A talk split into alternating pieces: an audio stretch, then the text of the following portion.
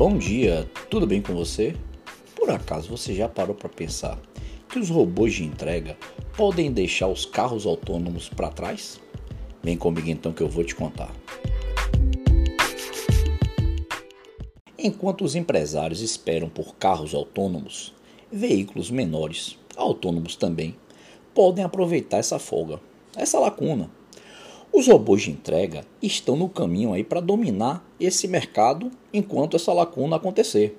Empresas como a Uber, Domino's, Grubhub estão atualmente testando a tecnologia, enquanto a startup de inteligência artificial Starship tem robôs de entrega circulando pelos campos universitários nos Estados Unidos.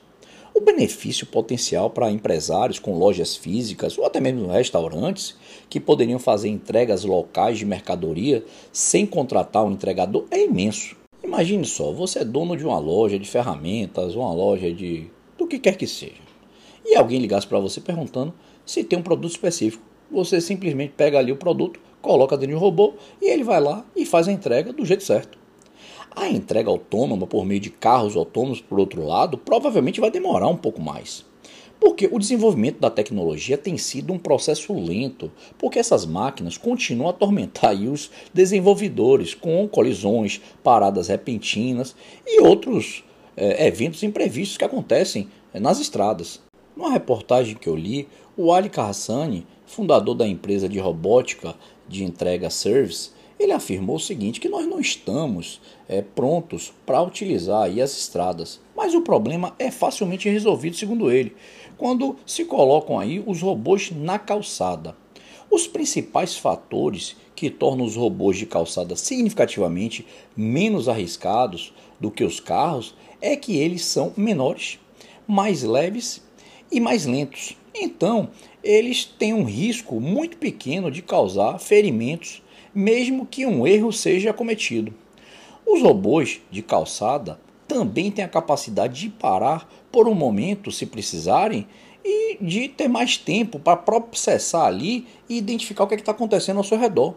Coisa que, se acontecer, por exemplo, com um carro em movimento e a inteligência artificial ali achar que precisa é, parar por qualquer motivo, uma parada brusca pode causar um acidente, que um carro atrás pode vir e bater.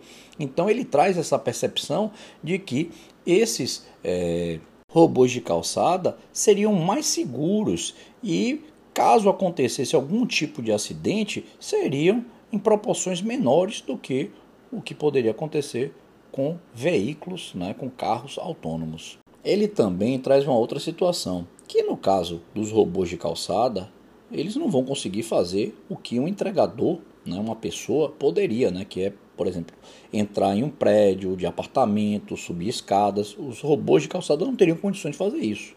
Mas ele chega até a fazer graça né, e dizer que as pessoas, se souberem que vão receber ali seu produto, sua encomenda por um robô de calçada, vão descer rapidamente é, para poder pegar sua, sua encomenda porque não vão precisar ali dar gorjeta a nenhum motorista ou entregador. Um hábito que é muito comum nos Estados Unidos. Se você está aqui no Brasil e não, não sabe disso, é um hábito, independente do produto que você pede, né? Ele está pagando ali pela taxa, as pessoas têm um costume de dar uma gorjeta a mais para esses entregadores, tá?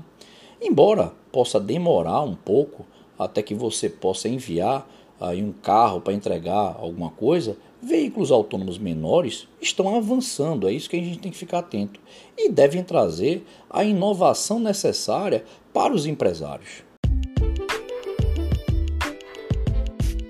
Vou ficando por aqui hoje. Espero que você tenha gostado do conteúdo e se puder me ajudar, encaminhe aí para os grupos de WhatsApp, para os amigos, enfim, lista de transmissão, para que esse conteúdo chegue a mais pessoas. Vocês sabem, o motivo da criação desse podcast é que a informação ela chegue a mais pessoas e que com isso a gente consiga saber um pouco mais o que está acontecendo no Brasil e no mundo. Um forte abraço, até amanhã, fui!